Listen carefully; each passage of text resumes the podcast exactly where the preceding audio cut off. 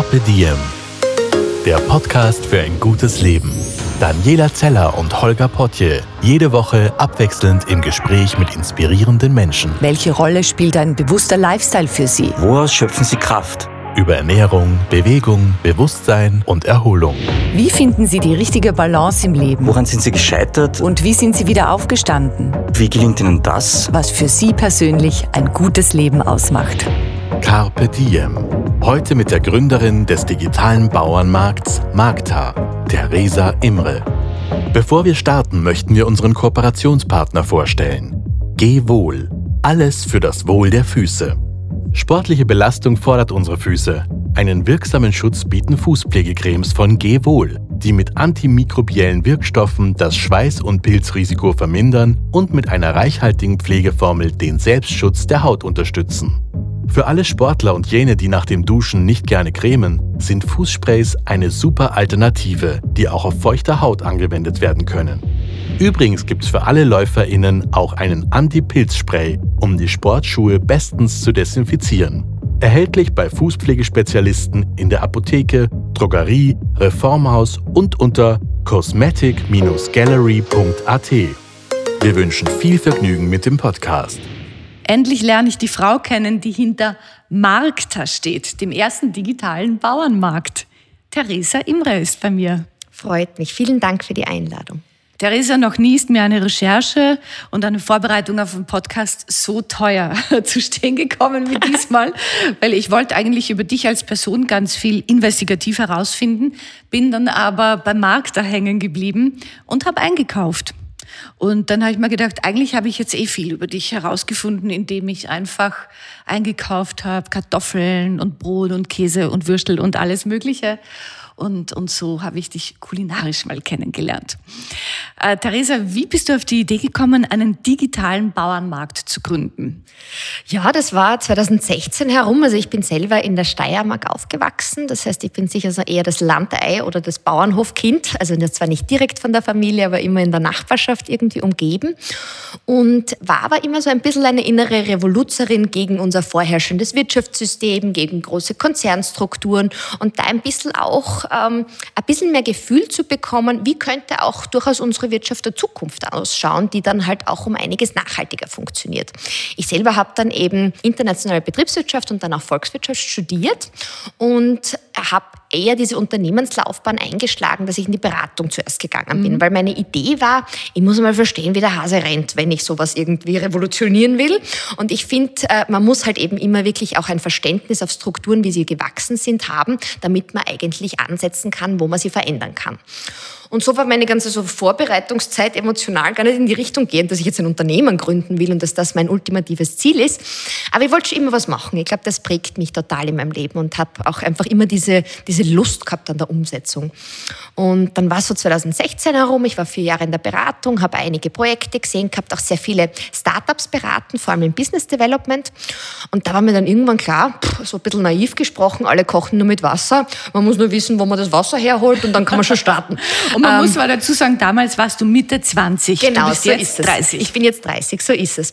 Und also durchaus jung, glaube ich, um sozusagen, ja, ich leg da mal mhm. los. Aber ähm, das Schöne war auch da, ich habe mich einfach in einem Umfeld befunden, auf der einen Seite durch sicher meine Kolleginnen und Kollegen, die mich unterstützen wollen, als auch eben mit einem privaten Projekt, nämlich mit einem Foodblog, mich direkt in den Markt da reinzutrauen, aus ein bisschen einer Hobbygeschichte heraus. Wir haben einen Foodblog, der hieß Eingebrockt und ausgelöffelt, 2000 2015 gegründet. Das war die äh, Anna Zora und ich, eine genau. Kindheitsfreundin von mir.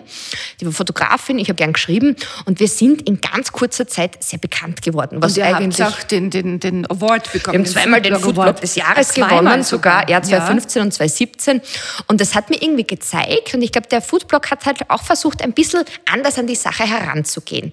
Wir wollten nicht die zehnte Rezeptdatenbank im Internet sein, sondern halt wirklich die Geschichten und die Menschen und die Produkte dahinter besser vorstellen vorstellen und einfach uns allen einen cooleren und unmittelbareren Zugang zu unseren Lebensmitteln auch schaffen. Weil ich habe nie verstanden, warum wir global irgendwie die Lebensmittel, sagen wir jetzt im, im, im extremsten Fall, wenn du überlegst, ein Kilo Apfel wird teilweise sogar in unserer Apfelsaison von Südafrika, von Neuseeland nach Österreich mhm. geschifft, nur weil größere Margen für den Handel drauf sind. Das hat sich für mich im Lebensmittelbereich echt immer ganz pervers sogar angefühlt. Mhm. Ich habe schon verstanden, warum die Globalisierung so ist, wie sie ist oder warum sie so gewachsen ist.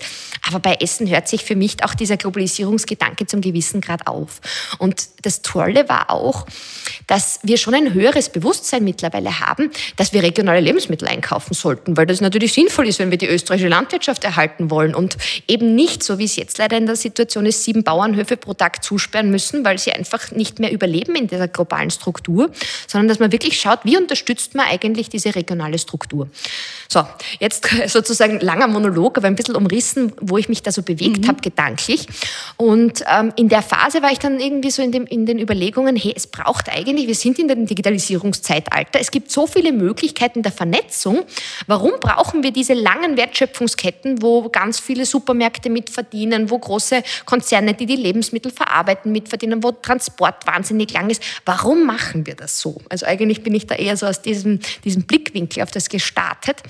Und dann ja, ging es eigentlich relativ schnell, weil dann war relativ schnell klar für mich, es braucht eine Plattform, es braucht eine Vernetzung zwischen Produzentinnen und Konsumentinnen. Also im Endeffekt, wie schaffen wir es, die Bäuerin so zu professionalisieren, dass sie selbstständig ihre Ware im Internet verkaufen mhm, kann. Und das ist eine Bäuerin, die zum Beispiel Joghurt herstellt, Fruchtjoghurt. Genau oder, oder ein Käse oder eine kleine Bäckerei. Wir haben mittlerweile so. für das, was wir jetzt äh, im Endeffekt täglich organisieren, arbeiten wir mit 120 Klein- und Familienbetrieben, das heißt mit einer bunten Vielfalt. Da sind Bäckereien dabei, da sind aber auch junge Startups dabei, die Getränke herstellen, da sind Winzerinnen, das, also es ist alles irgendwie Bier, was. Ich habe ganz viele richtig. unterschiedliche Biere für meinen ja. Freund bestellt. Gut so. Weil er liebt das, so, so äh, Biermarken zu entdecken, ja. die er nicht kennt. Na, und bei uns sind es ja wirklich die kleinen Brauereien. So. Ja, ja, und ich weiß schon, da wird er sich eher irrsinnig freuen, wenn er kommt. Ja. Und, und ich kann dann sagen, schau, ich habe da was für dich bestellt. Und, und ja, oder auch die, die Fleischer, die ihr habt, die wirklich ganz äh, Genau so ist es. Und ich denke mir so, diese Fleischer sterben ja sonst auch wirklich stark aus und auch Bäckereien. Also es muss wirklich, es ist alles so in diesem globalen Konzerndruck im Lebensmittelbereich. Und es gibt aber so viele junge Leute und motivierte Leute, die das auch anders sehen und Lebensmitteln ihren Wert zurückgeben wollen und da wirklich qualitativ auch hochwertige Produkte anbieten. Was ich ja genial finde, ist erstens, dass du diese Idee hattest und, und zweitens auch die Idee an sich. Und mein erster Gedanke war, ah ja, digitaler Bauernmarkt. Aber das muss es doch schon gegeben haben. Und ich glaube, daran erkennt man wirklich gute Ideen, dass die sich so anfühlen wie naja, das müsste es doch aber eigentlich schon lange geben. Hattest du diesen das, Moment? Ja, in einer Form ja, aber also schon. Aber das Interessante war, dass, das habe ich von ganz vielen Seiten auch so als Rückmeldung bekommen. Oh, ich wollte das auch schon machen und da und dort. Und wir haben uns das schon überlegt. Also so viele Leute haben sich auch eigentlich gleich von Anbeginn an mich herangewendet und gesagt, super, dass du das aufziehst. Wir, wir haben dort und da schon Projekte probiert. Und ich glaube, was aber immer wieder dort das Thema war, es hat halt wirklich noch niemand geschafft, es massentauglich mhm. zu machen. Also ich glaube, ich habe mich selber auch in meinen volkswirtschaftlichen Studien mit alternativen Lebensmittelnetzwerken sehr stark beschäftigt. Also das sind von Biokisteln bis solidarischer Landwirtschaft. Da gibt es sehr viele Modelle, eigentlich seit circa den 80ern, als man begonnen hat, ein bisschen eine Gegenbewegung eben da aufzuziehen.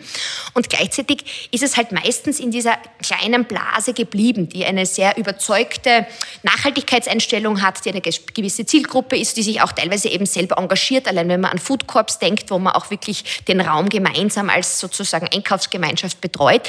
Es ist halt nie wirklich in diese Convenience und Massentauglichkeit gekommen. Und das war für mich eigentlich so dieser coole Moment, wo ich gedacht habe, okay, da gibt es eigentlich auch schon dieses, diese Bewegung da draußen. Und gleichzeitig gibt es halt die Möglichkeit, die uns jetzt die Digitalisierung bietet. Also legen wir diese zwei Bedürfnisse und gleichzeitig auch Möglichkeiten zusammen. Ja, absolut. Und es gibt so viele Menschen, die sagen, na, ich würde wahnsinnig gern direkt vom Bauern kaufen. Nur leider Gottes innerhalb der nächsten 20, 30 Kilometer habe ich keinen Bauern, der mir was verkauft. Und das geht halt dann nicht. Und gerade in der Stadt ist uns da einfach der Zugang noch mehr verwehrt. Also ich eben, wie gesagt, wenn ich jetzt nach Hause zu meiner Mama fahre, da ist es schon noch möglich, mhm. dass du im Umfeld dir ein bisschen deine Lebensmittel zusammenstellen kannst. Dort gibt es auch Gott sei Dank wieder ein Kaufhaus, das ganz stark auf diese Selbstständigkeit als Kaufmann sozusagen dort setzt und sich selber die Bauern zusammen ähm, sucht. Oder diese Aber es ganzen ist, Automaten und Genau, so. es passiert ja. ganz viel mhm. in der aktuellen Zeit, weil wir halt Gott sei Dank, und das hat sicher die Corona Corona-Krise noch einmal mehr befeuert, äh, einfach diese ganzen Warnflüsse uns auch bewusster wird. Wo, wo im Endeffekt kommen die Produkte her? Wer verantwortet teilweise auch die Produktionsbedingungen? Ich glaube, das, das sieht man halt jetzt auch viel stärker, dadurch, dass durch Corona halt Erntehelfer auf einmal gefehlt haben oder auch wirklich diese Arbeitskonditionen der Landwirtschaft wirklich diskutiert werden. Ich glaube, das hat einfach auch Zeit gebraucht, dass es jetzt wieder so im Vordergrund ist und nicht nur Convenience essen, Fast Food und möglichst schnell satt zu werden. Ich glaube, wir haben da einfach einen gesellschaftlichen Wandel. Und das ist, wenn der, der kleine Bauer überlebt, weil er seine Produkte verkaufen kann, dann ist das ja auch gut für die ökologische Situation. Also es ist sogar, und das kann man wirklich forschungsseitig so beleuchten, es ist die sinnvollste Art, Landwirtschaft zu betreiben. Also natürlich auf biologische Landwirtschaft und auf kleinstrukturierte zu setzen. Das kann man ganz einfach so verstehen, indem wenn ich sonst nur auf Monokulturen setze, Beispielsweise sind es jetzt weltweit, ähm, haben wir eigentlich nur drei große Sorten, im Endeffekt Reis, Mais und Weizen, die auf allen Feldern überall weltweit gleich angebaut werden. Und jetzt ist natürlich die Challenge, dass erstens die Natur und die Biodiversität damit nichts mehr anfangen kann. Deswegen haben wir ein Bienensterben, ein Insektensterben. Die Böden sind wirklich ausgelaugt und haben nicht mehr den, den Nährwert, den sie eigentlich hätten. Und du kommst halt wirklich dort in ein, zwar ein, ein Lebensmittel, das, oder sagen wir mal Nahrungsmittel sogar eher dazu in dem Fall, das dich zwar, zwar satt macht, macht. Aber es fehlt halt wirklich auch da an den gesundheitlichen Werten dahinter für, die, für den Mensch selbst, aber eben auch für eine zukunftsfähige Natur. Weil wenn wir die ganze Zeit nur alles ausbeuten, dann wird sich das für weitere Generationen halt auch nicht mehr ausgehen. Nun ist es schon toll, dass du so viele Zusammenhänge kennst und erkennst und diesen Plan hast. Aber wie du schon sagtest, so viele sagen, ja, ja, das müsste man machen und warum tun wir nicht? Was war für dich der entscheidende Moment, wo du gesagt hast, ich springe jetzt einfach, ich gehe jetzt in die Umsetzung?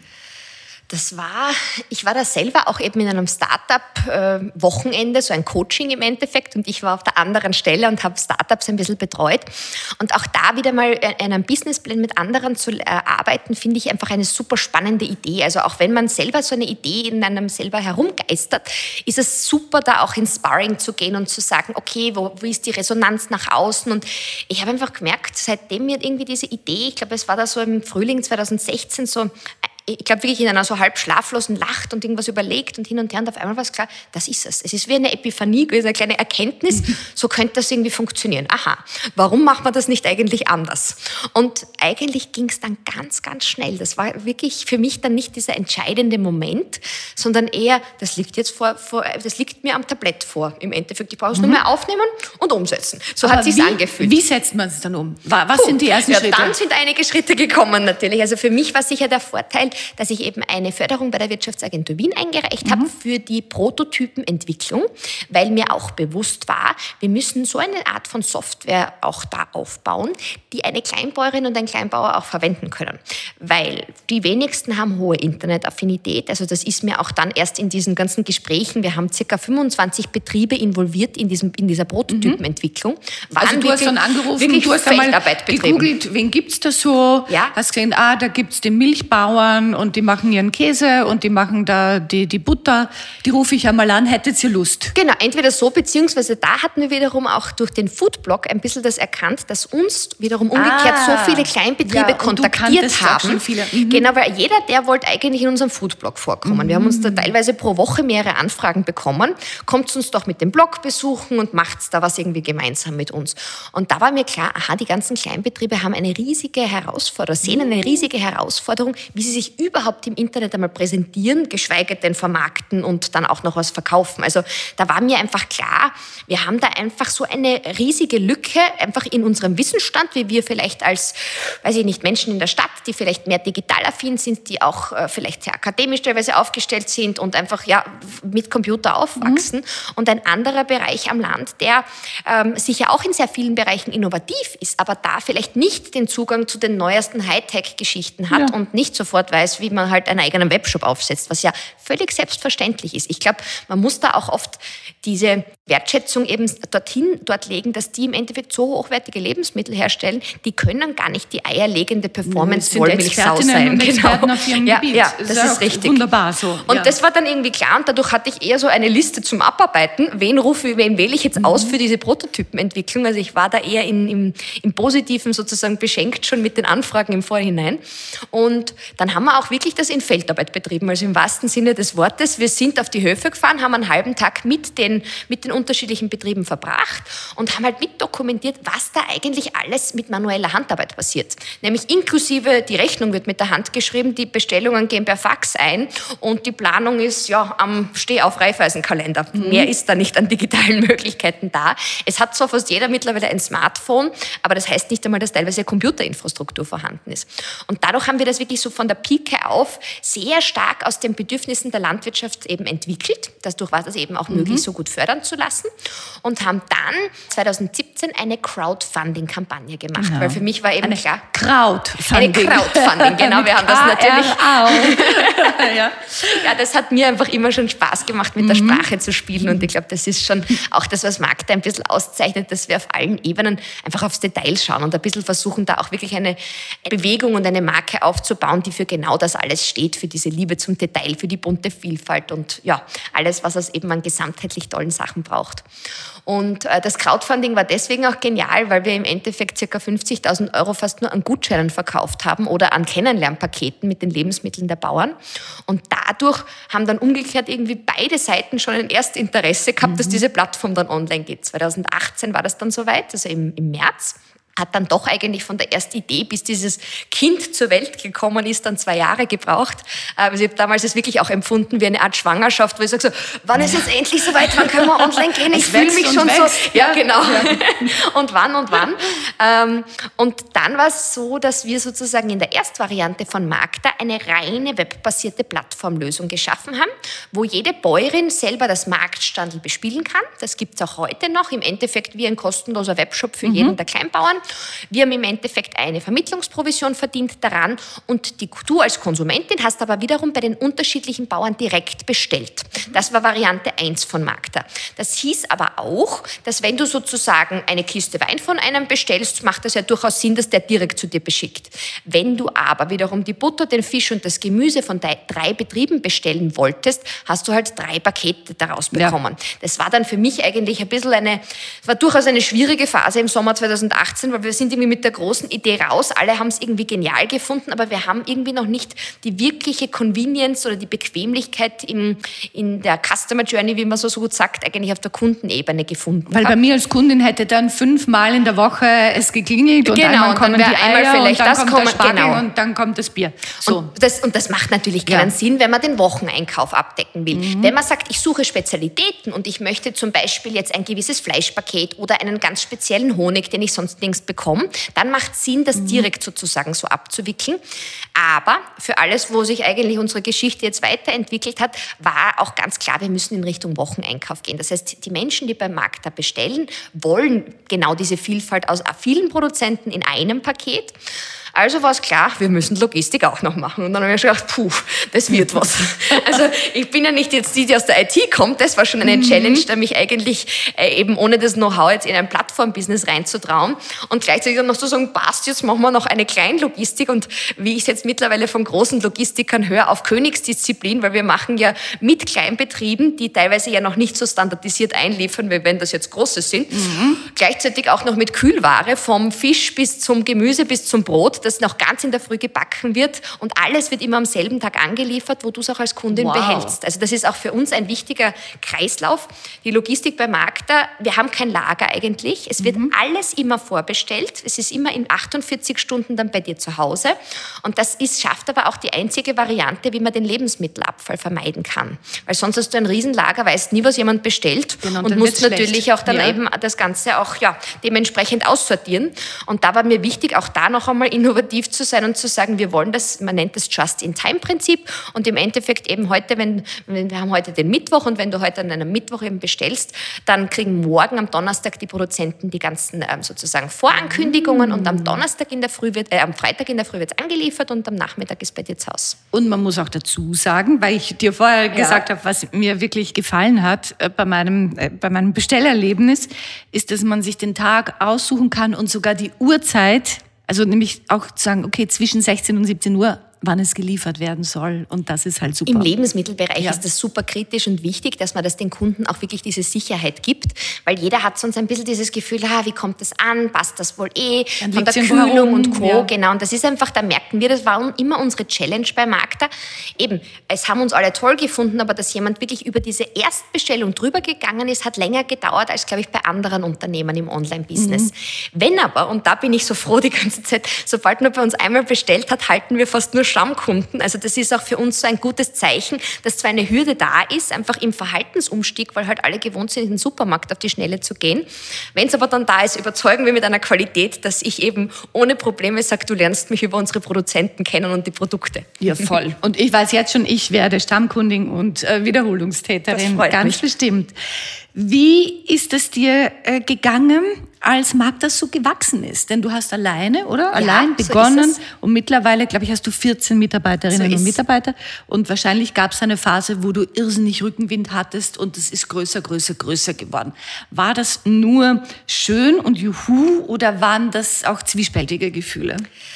Also ich glaube, jede und jeder, der ein Unternehmen gründet und auch wirklich diese Reise wirklich durchgeht mit aller Leidenschaft, hat genau diese Achterbahn immer wieder vor sich. Also ich glaube, was mich mir die ganze Zeit Rückenwind gibt, ist einfach diese Grundüberzeugung, dass diese Idee so aufgelegt ist und so sinnvoll, dass es jetzt nicht irgendwie um ein kurzes, äh, einen Trend geht oder um irgendwie einen Hype in irgendeinem Bereich, sondern so wie ich versuche, ein neues Lebensmittelsystem aufzubauen und ich sehe das teilweise sogar über nur reine Start-up-Geschichten hinaus. Mir geht es um eine Grundstruktur und einen anderen Zugang zu unseren Lebensmitteln. Das macht für mich so bedingungslos Sinn, dass ich glaube, keine Sekunde seit dem Start und egal wie schwierig ich, es war, habe ich das hinterfragt. Und dadurch ging es für mich immer wieder darum, wie schaffe ich einfach ein Setup, dass ich das bewältigen kann. Und das habe ich definitiv nicht immer gehabt und nicht immer geschafft und immer wieder auch natürlich im ganzen Teamaufbau und im, im Suchen, wie findet man die richtigen Leute, die mit einem das ja umsetzen. Ich kann das ja natürlich nicht allein als Person schaffen, sondern es ist immer das ganze Team von Magda, das das mit mir stemmt. Ähm, Das ist aber immer wieder eine große Challenge im Startup-Bereich speziell, weil am Anfang kannst du dir nicht die Leute leisten, die du vielleicht vom Know-how bräuchtest. Dann kommst du in Phasen, wo du dann letztendlich auch Umstrukturierungen im Team machen musst und schauen musst, wie geht das mit der Geschwindigkeit einher. Du verlierst natürlich Wissen jedes Mal, wenn du eine andere Person einschulst oder eben auch da dann gehen lässt, weil es halt andere Zeiten braucht. Und eben, das ist, das ist, muss ich sagen, für mich eine der anspruchsvollsten Aufgaben in dem Aufbau, das richtige Team-Setup zu finden, dass das auch gleichzeitig auch bewältigen kann. Weil womit ich wirklich ein Glück habe, ist diese ganze Medienreichweite, die wir mit Magda bekommen, weil es einfach so ein Hot Topic auch wirklich geworden ist. Ähm, aber gleichzeitig muss es halt, dass eine Idee ist nur so gut, wie man sie umsetzt. Das muss einem auch Natürlich. immer bewusst sein, wenn man ein Unternehmen gründet. Gab es auch Phasen, wo du das Gefühl hattest, jetzt wächst mir alles über den Kopf, wie soll ich überleben, wie soll ich in einem Jahr Absolut, noch meine absolut. Fixkosten gestalten? ähm, ja, das Fixkostenthema, also ich glaube, was für mich immer die Challenge war, eben, wie ich überleben soll, eher auch, wie, wie gehe ich gut mit den Nerven, mit der Energie und wirklich auch mit ähm, diesem Ausgleich um, weil man hat halt teilweise wirklich zwischen 60 und 80 Stunden Wochen. Äh, du kannst manchmal nicht schlafen. Es ist wirklich etwas, das dich jetzt nicht als klassischer Beruf, du gehst vielleicht raus und hast noch Themen, die dich mitbeschäftigen, das begleitet dich in jeder Sekunde deines Alltags, gerade in der Firma Anfangs ist wie ein Kind. Absolut. Also Ja. ich finde, das kann man ganz gut wirklich so Ja. vergleichen und auch kommt es dann irgendwie so in den Anfangs, dann kommt so, okay, so, so ein bisschen zur, zur Patentante und dann in den Kindergarten und so fühlt sich dann irgendwie so an, so wird es dann ein bisschen größer und auch das Unternehmen selbstständiger. Aber in den Anfangsjahren ist das wirklich, es fühlt sich an jedes Mal, wenn da was weint sozusagen oder irgendwas nicht passt, dass du sofort einspringst, klarerweise. Und das auch bedingungslos machst, muss ich sagen. Und ich glaube, das ist dieses, wenn du wirklich überzeugt von einer Sache bist, dann nervt es dich jetzt auch nicht, sondern dann ist das halt wieder zu tun. Und was ich schon merke, also es gab Phasen, wo ich einfach gemerkt habe, ich bin am Ende meiner Energie, das Jahr. Und da habe ich einfach viel gelernt, wie schaffe ich gut auf mich zu hören, wie schaffe ich mich da eben wirklich, ich habe sehr wachsen müssen, einfach mit mir selber, damit ich da auch in die unterschiedlichen Rollen auch gut mich reinfinde und eben auch weiß, in der ersten Stunde, so wie ich es dir vorher kurz angerissen habe, bist du halt die erste Mitarbeiterin von dir selber und es gibt niemanden außer dich. Dann wirst du, dann stellst du die erste Person einmal ein und kommst da schon natürlich in eine andere Rolle, weil du mal beginnst Aufgaben zu teilen. Dann kommt so eine Teamstruktur und Größe von fünf Mitarbeitern, wo es dann Sinn sinnvoll ist, dann schon gewisse auch Abläufe und, und auch regelmäßige Reportings einzuführen. Und jetzt bei 14 Mitarbeiterinnen und Mitarbeitern ist genau die nächste Phase, dass wir jetzt eine wirklich sehr saubere Managementstruktur einziehen, damit da auch in den jeweiligen Abteilungen und Prozessen auch die Teams jeweils eben aufgestellt sind. Aber das jetzt in eigentlich einer Zeit von drei Jahren so schnell zu lernen und jedes Mal eigentlich aus sich selber raus ähm, zu entwickeln, war herausfordernd und gleichzeitig, ich würde es keine einzige Sekunde missen wollen, weil ich habe so viel gelernt und fühle mich schon auch durch dieses immer wieder Aufstehen sehr äh, resilient eigentlich, weil ich weiß, so viel wird mir nicht mehr umhauen. Mhm. Was hast du über dich gelernt in dieser Zeit? Ich glaube, ich habe zum ersten Mal meine Grenzen kennengelernt. Mhm. Das war für mich auch was Neues, weil ich bin gesegnet mit sehr viel Energie und eigentlich auch einer Grenz, äh, grenzenloser Optimismus sowieso, aber auch dieser Tatendrang, alles ist so, was mich immer geprägt hat. Und dann gab es eben durchaus Phasen, wo ich gemerkt habe, äh, erstens einmal, ich muss nicht immer 120 Prozent geben, sondern es ist ganz wichtig zu verstehen, es braucht Phasen der Extremer und da kann man durchaus eben mehr geben, als man vielleicht jetzt im Regelfall kann, weil da auch eine gewisse Magie oft entsteht. Da ist ein Momentum, da passt der Zeitpunkt, da ist irgendwie die Konstellation richtig, dass man wirklich auch da spürt, jetzt oder nie. Ja. Und diese Phasen sollte man ausleben wie nur was, weil wenn sie im guten Flow sind, sind die auch großartig, lustig, motivierend und ja. Was es aber dann ganz wichtig ist, ist nach den Phasen auch wirklich bewusst für sich auch zu sagen, ich gehe ein bisschen wieder runter und mache diese Phase und das habe ich am Anfang einfach durchgezogen gefühlt mhm. über die ersten zwei Jahre, dieses Hoch, dass du irgendwann dann drauf kommst, okay, du brauchst einfach einen Ausgleich in irgendeiner Form. Und der heißt jetzt nicht bewusst, ich muss jetzt laufen gehen, auch wenn das natürlich hilft, sondern einfach auch zu sagen, man darf auch teilweise mal geduldiger sein, langsamer sein, weil manchmal ist es so, dass wenn du nur kämpfst, das habe ich auch versucht und schon gelernt, dann ist es im Endeffekt ein bisschen mehr verkrampft auch. Und ich merke, je mehr man schafft, locker zu lassen und die Dinge eher in die richtigen Wege zu leiten, desto eher gehen sie ganz einfach so auf. Mhm. Also das finde ich das schönste Geschenk daraus, dass ich draufkomme, ich muss die Dinge nur in einem guten Bereich so, einen guten Überblick haben und muss schon verstehen, wie wir die Hebel setzen. Das ist jetzt, das ist jetzt nicht irgendwie, dass es von selber läuft. Aber dieses ständige nur Druck, Druck, Druck bringt niemandem was und verschließt sogar eher Türen, würde ich es mal sagen. Ja, äh, es braucht diesen, diesen Wechsel aus Spannung und Entspannung, Spannung, ja. Entspannung. Wie, wie schaffst du deine, deine Entspannungsphasen? Zwingst du dich dazu? Gestaltest du das? Oder ist es wirklich nur ein Mindset, wo du sagst, na, jetzt lasse ich das die anderen machen und beobachte? Oder, oder sagst du, na, jetzt fahre ich mal für drei Tage, ich weiß nicht, irgendwo hin und, und schalte alles ab? Also ich glaube, ich habe alles schon probiert.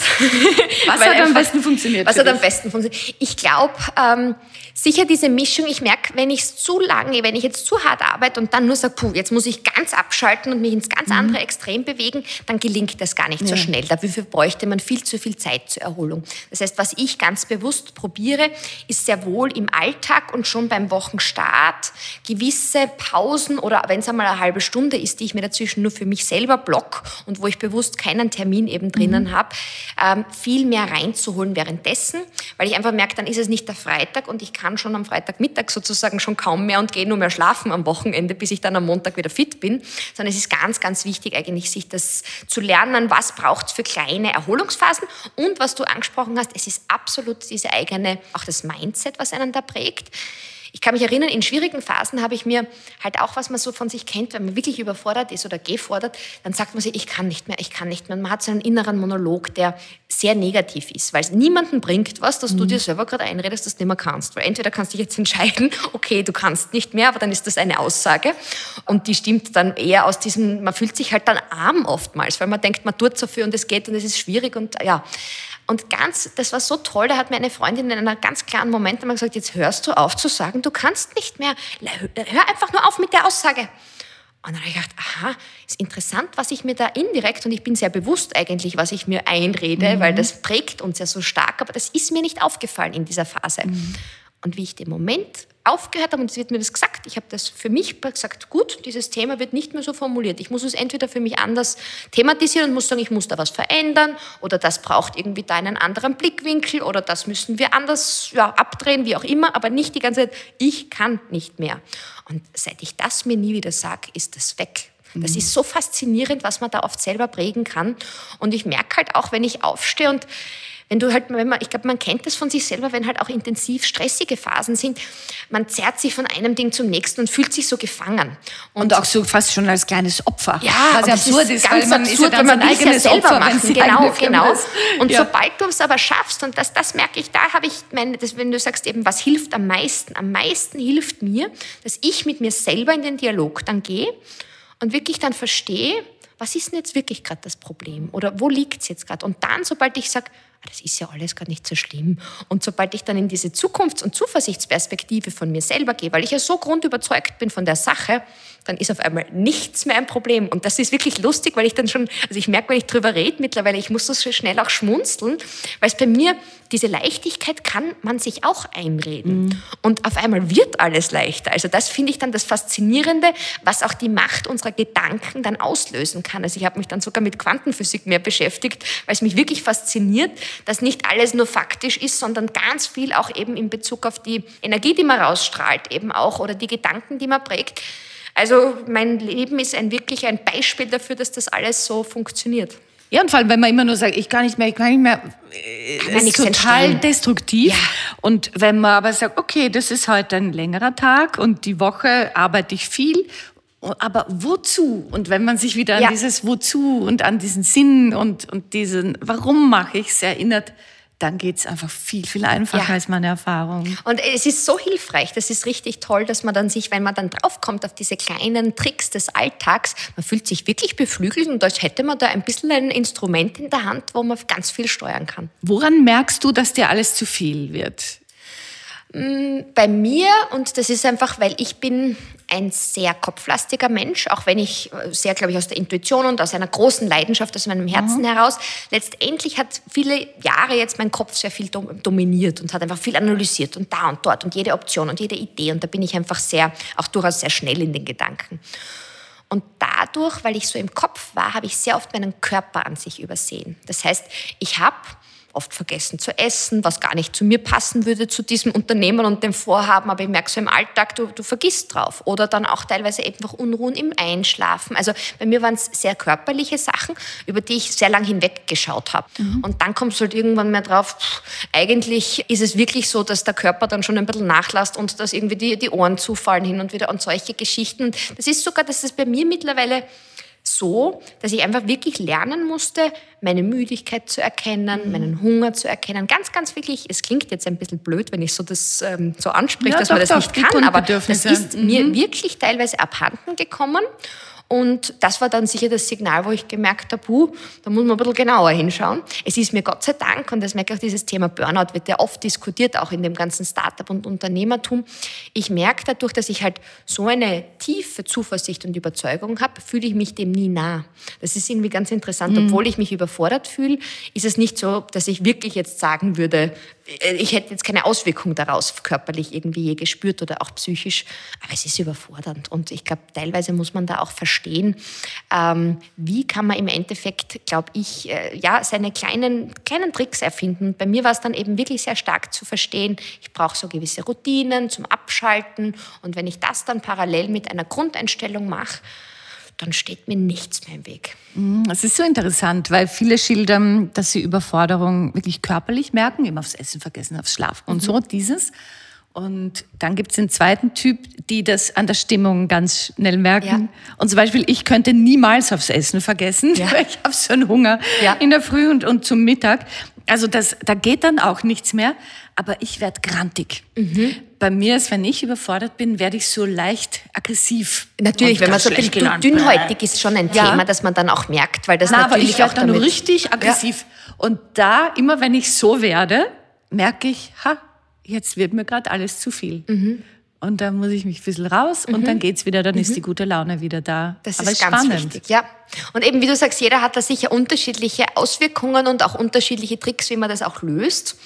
Aber es gibt einem ganz viel im Endeffekt auch Stärke, dann diese gewissen Sachen, einen Trigger herausgefunden zu haben weil dann hat man es in der Hand. Mir ist gerade aufgefallen, dass ich dir unsere Eingangsfrage gar nicht gestellt habe. Wahrscheinlich, was weil das die? so gar keine Frage ist.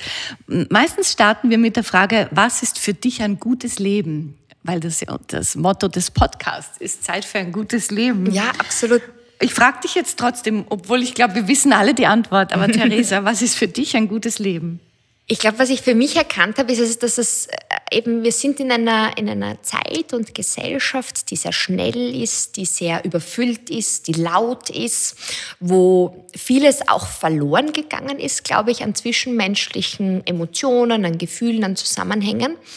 Und was ich merke, dass für mich ein gutes Leben auch für Zukunft, sozusagen für mich, aber auch für die weiteren Generationen auszeichnet, ist, dass wir einfach das Wesentliche viel mehr erkennen. Weil ich glaube, dass, und das ist sicher auch ein bisschen ein, ein Trend in der heutigen Zeit und äh, gleichzeitig auch ein Grundbedürfnis von uns Menschen, für sich selber zu beantworten zu können, worum es mir geht und was mir wichtig ist.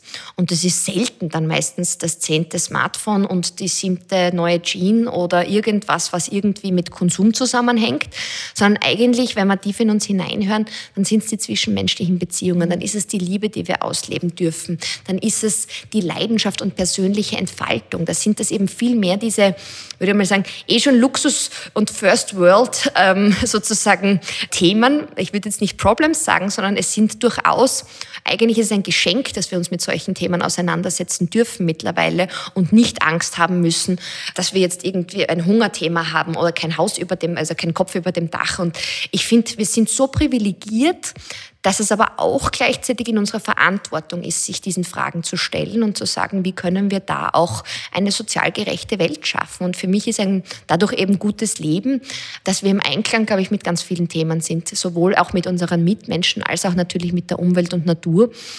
Und das nicht immer mehr mehr heißt, glaube ich. Ich glaube, das ist auch irgendwie, ich merke einfach, ich komme mit so wenig aus und bin aber, wenn dann alles rund um mich herum funktioniert, so tief glücklich, dass ich gar nicht wüsste, was ich mehr bräuchte. Mhm. Also dein Antrieb ist nie, äh, wie, wie kann ich möglichst reich werden oder möglichst berühmt werden, sondern dein Antrieb ergibt sich aus dem Sinn. Absolut. Und was ich schon merke, das ist wahrscheinlich bei mir so ein, dieses, dieses was sicher was bei mir auch triggert. Ich merke, ich habe schon gern, ich mag, dass meine Arbeit eine Auswirkung hat. Also ich, das, das merke ich schon. Ich kann nicht sagen, dass ich jetzt alles nur im Kleinen und nur für mich selber lösen mag, sondern ich merke, dass ich so eine Kraft und ich traue mich fast dazu, Berufung zu sagen. Wenn nicht alle damit was anfangen können, ist mir das auch recht, aber ich empfinde es so, dass ich wirklich was zurückgeben mag mhm. und das für möglichst viele Menschen. Im Englischen dieses Wort Impact ja. trifft es am besten, finde ich, weil ich finde, der Auswirkung oder das deutsche Übersetzung äh, ist ein bisschen, äh, scheitert eigentlich ein bisschen an der Gesamtheitlichkeit, was das eigentlich bedeuten kann. Aber ich will einfach was Gutes bewegen und ich mag möglichst viel bewegen und möglichst meine Lebenszeit damit verbringen, mein Wissen, meine Liebe, meine Leidenschaft Leidenschaft einzusetzen, dass es uns allen besser geht. Wann ist dir das klar geworden? Wie alt warst du da? ich glaube, ich war wirklich sieben oder acht Jahre. Das klingt ganz blöd, weil ich so jung war, mhm. aber ich habe das als Kind und ich glaube, dass wir Kinder und deswegen finde ich so toll, dass es zum Beispiel jetzt diese Fridays for Future Bewegung so groß geworden ist und hoffentlich auch nach der Corona-Krise wieder mehr Gehör kriegt. Ich glaube, dass Kinder teilweise den pursten und reinsten Blick eben auf die Welt mhm. haben und so toll naiv an Dinge herangehen und so toll Dinge hinterfragen, dass wir uns alle sowohl von den Kindern viel abschauen sollten, als auch teilweise diese kindliche Naivität oder diesen Blickwinkel auch behalten sollen. Und ich glaube, das ist mir sehr gut gelungen, weil ich glaube, eben viele Kinder wissen so dieses Thema Gerechtigkeit und das ist mhm. jedem irgendwie eigentlich angeboren und das verzerrt sich eigentlich im Laufe des Lebens, weil wir halt alle so geprägt sind durch die gesellschaftlichen Strukturen. Und ich finde es gut, dass ja, ich als kleines Kind mir gedacht habe, da, da habe ich damals mal zu meiner Mama gesagt, das war so relativ lustig, weil ich mich noch, also sie hat das oft natürlich wiedergegeben, ja, ich möchte jetzt an die Börse und in die Finanzwirtschaft, das wollte ich mit sieben machen. Und da bin ich so draufgekommen, das ist so unfair, wie da so die Gelder und die Finanzwirtschaft aufgebaut ist. Warum das ist dir dann immer. mit zehn aufgefallen? Ja, genau. Und, äh, und das war wirklich dieser Grund, ich muss dort rein, weil da hat man irgendwie, das, das ist ja unfair. Und irgendwie so habe ich mich, glaube ich, wirklich schon immer verstanden, ich muss dorthin, wo es gerade nicht passt, damit ich was besser mache für jene, die vielleicht nicht die Möglichkeiten haben, ihre eigene Situation zu verändern. Wo, woher kommt diese Kraft, die du hast? Ich, auf der einen Seite glaube ich schon, dass ich einfach mh, hm, wie kann ich es am besten beschreiben? Ich glaube, ich fühle mich schon sehr im Einklang, auch teilweise mit so, ich fühle mich gut verwurzelt und gleichzeitig fühle ich mich so offen auf das Universum hin und so irgendwie in diesem Einklang zwischen sozusagen dem Boden und dem Himmel da oben. Deshalb fühle ich mich ganz in der Mitte und das ist irgendwie so eine Ebene. Wenn man es jetzt ein bisschen mehr, ich weiß nicht, ob man es spirituell bezeichnen kann, das ist oft ein bisschen so mit der Esoterik dann verbunden, mhm. das ist auch immer schwierig, aber manchmal stelle ich mich wirklich hin auf meine zwei Füße und fühle mich so geehrt geerdet. Und in dem Moment macht es nach oben auf und habe so viele Gedanken und so viel Freiheit. Das ist wie im Fluss. Das ist wirklich, als wäre ich da in der Mitte und bin ein bisschen nur sozusagen, ich bin da dafür, um das zu erfüllen. Ich glaube, das ist mehr diese wieder spirituelle Ebene. Und das andere ist schon, dass ich einfach ein Geschenk habe, in einer sehr liebenden Familie aufgewachsen zu sein. Und ich glaube einfach, unsere Erziehung macht ganz viel aus, mhm. was wir Kindern mitgeben, umso mehr, also Erziehung und Bildung natürlich auch, das ist der nächste Schritt. Und ich hatte da einfach ein großes Geschenk mit meinen beiden Eltern, die enorm liebevoll waren und so bedingungslos mir und meinem Bruder auch diese Freiheit immer gegeben haben, wir können, wenn wir wollen, alles machen auf dieser Welt. Und es hat mir einerseits nie Grenzen gegeben, die musste ich mir dann selber irgendwann einmal antrainieren, das ist sicher diese andere Challenge in dem Bereich. Aber gleichzeitig, wenn du halt wirklich denkst, egal was du dir in den Kopf setzt, du kannst das machen, dann ist das ziemlich befähigend schon als Kind. Und je mehr du das dann sich auch bewahrheitet, weil ich glaube, das haben meine Eltern mir früh gelassen, ich habe wirklich viel auch in Eigeninitiative gemacht, bin mit 15 damals irgendwie, weil ich nicht Französisch sprechen konnte, nach Paris gegangen und wenn ich jetzt an ein 15-jähriges Mädel allein in Paris denke, denke ich immer, uh, meine Eltern waren mutig. also sie haben mich uns auch jung bekommen, das hat da mhm. wahrscheinlich auch da ein bisschen einen mhm. Leichtsinn gehabt. Und gut so, weil ich denke mal, es waren nie leichte Phasen in meinem Leben, aber ich habe immer gemerkt, ich kann wirklich ganz viel, wenn ich, wenn ich eigentlich das in einer Selbstständigkeit umsetzen mag. Und es, es gibt keine Grenzen, finde ich. Also du kommst total aus der Fülle, höre ich Ja, heißt. das schon. Und eben, man muss dann eher schauen, dass man mit der Energie so gut umgeht, mhm. dass man sie nicht dauerhaft auf, auf sozusagen Vollflamme hat. Ähm, aber das ist, glaube ich, schon, schon ich, ich bin da sehr, sehr, bin dankbar auf jeden Fall. Auf jeden Fall. Wie, wie gehst du denn um mit der wachsenden Popularität? Mhm. Weil das ist ja auch noch einmal so ein nächster das ist Schritt. Schräges. Ja. Nein, also vor allem, wenn dann, dann manchmal jemand sogar auf der Straße irgendwie oder in irgendeinem Lokal dann, dann durchaus erkennt oder anspricht, das kenne ich ja gar nicht. Und ähm, also ist für mich was ganz Neues und war jetzt auch nicht das Ziel von dem. Gleichzeitig merke ich, dass ich schon eine Freude habe, auch wirklich diese Frontfrau-Rolle mhm. einzunehmen. Also das kann ich in keinster Weise abstreiten. Es geht mir bewusst jetzt nicht um mein Ego, dass ich sage, ich brauche diese Bühne und das, dafür mache ich das, sondern ich merke einfach auch hier, es sind viel zu wenig junge Frauen, die sich genau das trauen, was ich gemacht habe. Und da denke ich mir, die jungen Männer oder Männer im Allgemeinen haben jetzt auch nicht mehr als ich damals im Hintergrund gehabt und sind genauso naiv ins kalte Wasser gesprungen. Ähm, sie haben halt teilweise vielleicht andere Vorbilder und mehr Möglichkeiten zu sagen, es ist das Männernetzwerk und da gibt es schon Vergleichsbeispiele. Und umso mehr will ich eigentlich sehr wohl mich da auf die Bühne stellen und sagen, hey, es geht, es geht alles. Und wir müssen da nur auch als Frauen auch wirklich solidarischer werden, mehr zusammenhalten. Ich glaube, hier ist auch ein Generationenwechsel gerade ja, ziemlich im, äh, total. im Umgang. Und ich mhm. merke, ich wäre so gepusht von Frauennetzwerken, dass das einfach ein Geschenk ist und sicher nicht vielen Generationen vor mir mir so überhaupt möglich war. Ja, ich denke auch, da hat sich so, so, so vieles getan ja. und ich bin da optimistisch. Und äh, früher war es so, ja, warum stellt die sich jetzt hin, ist jetzt eingebildet. Mhm. Und, und heute werden doch die Frauen, die sich vorstellen, auch von anderen Frauen gefeiert und sagen, hey, cool, dass du das magst. Ja, ja, ja, ja, ja. Unbedingt. Und und Frauen wirklich nach vor. Mm. Ich finde das auch und gut. Und wir haben halt auch magst. so oft andere Zugänge als die, als die klassische männliche Perspektive auf Business. Und ich glaube, das macht so viel aus. Es ist jetzt erst vor kurzem der Austrian Startup Monitor rausgekommen, also so der Überblick der mhm. Startups mhm. in Österreich. Und da war auch die Quote wahnsinnig hoch, dass vor allem eigentlich Frauen als Gründerinnen genau die Green und Social und Impact Startups gründen. Also es zeigt schon auch, dass wir inhärent, so wie wir gesellschaftlich geprägt sind, also ich will das jetzt ja nicht auf Frau und Mann geschlechtermäßig trennen, sondern die Rollen, die wir einnehmen in der Struktur, dass einfach inhärent Frauen viel mehr auf wiederum die nächsten Generationen achten, gesamtheitlicher denken, eher schauen, was bringt das der Allgemeinheit, als was will, wie kann ich möglichst schnell jetzt reich werden und das Startup dann danach in den Exit bringen. Also es ist so ein anderer Blickwinkel, auch hier gerade am Kommen durch eben diese weibliche Perspektive, dass wir uns gerade alle einfach gegenseitig befeuern und unterstützen und, wie du sagst, auch feiern. Ja, und es braucht beides. Ja. Es braucht diesen Männerblick, es braucht den Frauenblick. Unbedingt. Und ich denke mir, es ist auch so eine Erleichterung für die Männer, dass es da jetzt auch Frauen gibt. Äh, und nicht die Männer müssen alles auf ihren Schultern so ja. tragen, sondern ein Mann soll doch auch sagen können, ja, mir ist mein Job total wichtig und jetzt gehe ich mal ein Jahr in Karenz. So Weil das es. sind auch Frauen, die das äh, tun und, und man muss das auch Männern zugestehen. Genauso wie man Frauen zugestehen muss, äh, dass sie äh, gute Unternehmerinnen sind und Führungskräfte. Unbedingt. Und wie du sagst, es braucht beides. Es ja. braucht uns in der, in der, vor allem in den Challenges, die wir als Gesellschaft jetzt vor uns haben. Es braucht genau beide Blickwinkel. Es braucht dieses mehr rationale, dieses sachliche, manchmal eben dazu verstehen, wie man möglichst schnell manche Sachen auch da, äh, weiß ich nicht, auf den Punkt bringt und den Fokus vielleicht mehr schärft. Das ist definitiv mhm. ein ganz großer Vorteil dieser männlichen Perspektive. Und dann ist es halt manchmal das Umfassendere und das Weiblichere, was halt vielleicht ja in der Ergänzung auch Dinge dann erst überhaupt zukunftsfit macht. Weil wenn wir so ganz klassisch weiterfahren, wie wir es jetzt die letzten 50 Jahre wirtschaftlich gemacht haben, geht sich das nicht aus. Das kann man ganz einfach so beantworten. Ja, mir ist, mir ist das ganz wichtig, so Frauengeschichten äh, vorzustellen und zu zeigen. Denn Männergeschichten haben wir jetzt eh jahrzehntelang so viele gesehen und auch ganz toll und soll ja auch bleiben. Aber, aber die Frauengeschichten gibt es noch viel zu wenig. Also ja. von daher auch wirklich Dankeschön, dass du das so offen erzählst. Sehr gerne. Äh, Theresa, jetzt könnte man ja meinen, dass du schon ziemlich reich wärst. Denn es war ja auch groß in den Medien, dass du ein, ein ich glaube, 1,5 Millionen Investment an Land gezogen hast. Bist ja. du reich? Ähm, reich in meinem Herzen immer, reich an Liebe, reich an Freude. Nein, also was man natürlich in einem Startup-Aufbau verstehen muss, ist, dass das ganze Investment natürlich in das Unternehmen fließt und nicht ich jetzt zusammenpack und irgendwo mich auf die nächste Insel irgendwie absetze.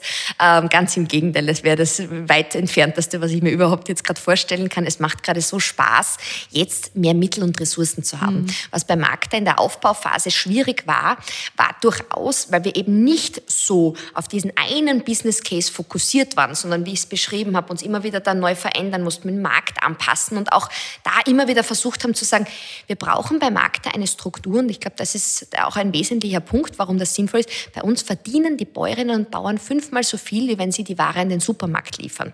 Und das ist teilweise überlebensnotwendig, damit diese Kleinbetriebe da mhm. überhaupt weitermachen können. Ähm, und dadurch ist es aber gleichzeitig ein Geschäftsmodell, wo wir nicht darauf schauen, dass wir die besten sozusagen Margen bekommen, weil dann wird es ja wieder darauf hinauslaufen, mhm. dass wir die Preise bei den Bauern drücken müssen, sondern ich will eine Struktur, die sich rechnet, die auch gewinnbringend aufgesetzt ist. Das ist auf jeden Fall in dem Bereich außer Frage. Aber es muss für jeden fair sein. Und ich kann nicht und ich will nicht die Marktmacht auf einer Seite ausnutzen, nur damit wir im Endeffekt besser dastehen. Und das hat in den Vor-Corona-Zeiten bei uns wirklich die Herausforderung gebracht, dass die klassischen Business-Investoren, die eben mehr aus dem wieder mal Finanzsektor kommen, die da eben gewohnt sind, Business Cases Cases zu analysieren, zu wenig den gesamten Impact-Zusammenhang überhaupt bewerten wollten, weil der Business Case, boah, das ist aber aufwendig, was ihr da macht, ja, und schwierig auch, und mit der Kühllogistik. Es wurde halt gleich einmal, obwohl es alle cool gefunden haben, gleich einmal wiederum wirtschaftlich klein geredet. Und dann muss ich sagen, hatte ich wirklich einfach das größte Geschenk und Glück, dass wir zum richtigen Zeitpunkt zum Anbeginn der Corona-Krise so vorbereitet waren. Bei uns, nur zum Umreißen, was da so passiert ist, wir hatten eben die Logistik am Laufen. Das war dann 2019 im Herbst, dass wir das zum ersten Mal wirklich gestartet haben. Am Anfang nur mit Milchprodukten, damit wir uns halt vorantasten, auch mit den Kühlketten und wie wir das alles aufziehen. Und hatten dann kurz vor dem ersten Corona-Lockdown im März 2020 circa 250 Produkte im Sortiment. Das heißt, noch ein sehr kleines Sortiment. Mhm. Und wir hatten so pro Woche 120 Bestellungen. Das war alles schon noch so im, im, im Pilotphase, würde ich fast sagen. Und auf einmal war der Lockdown, es war das Corona-Wochenende und die Bestellungen haben sich von einer Woche auf die andere verzwanzigfacht. Oh. Wir hatten 120 Bestellungen davor, 2500 Bestellungen die Woche drauf. Da war zum ersten Mal eben, auch, auch wenn die Krise eigentlich da war und der Lockdown natürlich sehr mhm. dramatisch, wir waren am Start und gefordert. Also wir wollten auch ganz bewusst es schaffen, diese Bestellungen jetzt nicht zu limitieren, weil der Supermarkt hat teilweise, glaube ich, bis zu acht Wochen Lieferzeit irgendwie da angeraumt. Wir haben das wirklich hinbekommen bekommen, dass wir in ganz kurzer Zeit alle Betriebe am Start hatten, die diese Boah. Mengen hochgefahren sind. Ich hatte ein Netzwerk an, glaube ich, fast 40 wirklich Umfeld, Freunden und Familie, die packen geholfen haben, weil wir konnten in der kurzen Zeit jetzt nicht einmal die Mitarbeiter aufbauen mhm. für dieses Wachstum. Und es ging irgendwie alles ganz schnell über Nacht und auch wirklich nämlich im wahrsten Sinne über Nacht. Wir hatten dann drei schichtige Packbetriebe, wo wir dann wirklich sozusagen fast rund um die Uhr die Pakete gepackt haben. Und wir haben es dadurch geschafft, eben den Umsatz, der war bei uns bei 2019 bei nur 90.000 Euro. Mhm. Das war alles noch im Testbetrieb und auf einmal waren wir im letzten Jahr bei 2,3 Millionen. Also wir sind explodiert Toll. wirtschaftlich. Und mhm. auf einmal habe ich dann den ganzen Herren gesagt, dieser Business Case, der braucht zu lang. Na, das geht dann doch ein bisschen schneller, wenn man das nur kann. Und das war eben das schöne Zeichen, dass wir in dem Fall natürlich jetzt geboostet wurden und dann natürlich einen wahnsinnigen Rückenwind durch diese Umstände der Krise gehabt haben. Aber gleichzeitig konnten wir uns halt auch profilieren und endlich wurden diese Messages, man sollte bei regionalen Kleinbetrieben einkaufen. Es macht Sinn, das auch übers Internet zu machen, weil natürlich gerade jetzt aufgrund der Kontaktfreiheit im Supermarkt ist das auch ein Vorteil. Auf einmal waren wir zur richtigen Zeit am richtigen Ort. Und dann sind die richtigen Investoren gekommen. Und dann war genau der Punkt da, genau so ist es. Und da kann man dann jetzt natürlich sagen, jetzt gibt es ganz viel, was wir jetzt noch nachziehen. Also eben auf der Management-Ebene werden wir jetzt einige Menschen dazu holen, die mich da auch wirklich gut unterstützen und jeweils mit Kernkompetenzen in Logistik, in IT, in den verschiedensten Bereichen, die wir jetzt für den weiteren Skalierungsaufbau brauchen, einfach ja, nicht nur jetzt ähm, von außen ein bisschen beratend unterstützen, sondern es wirklich übernehmen, die Aufgaben.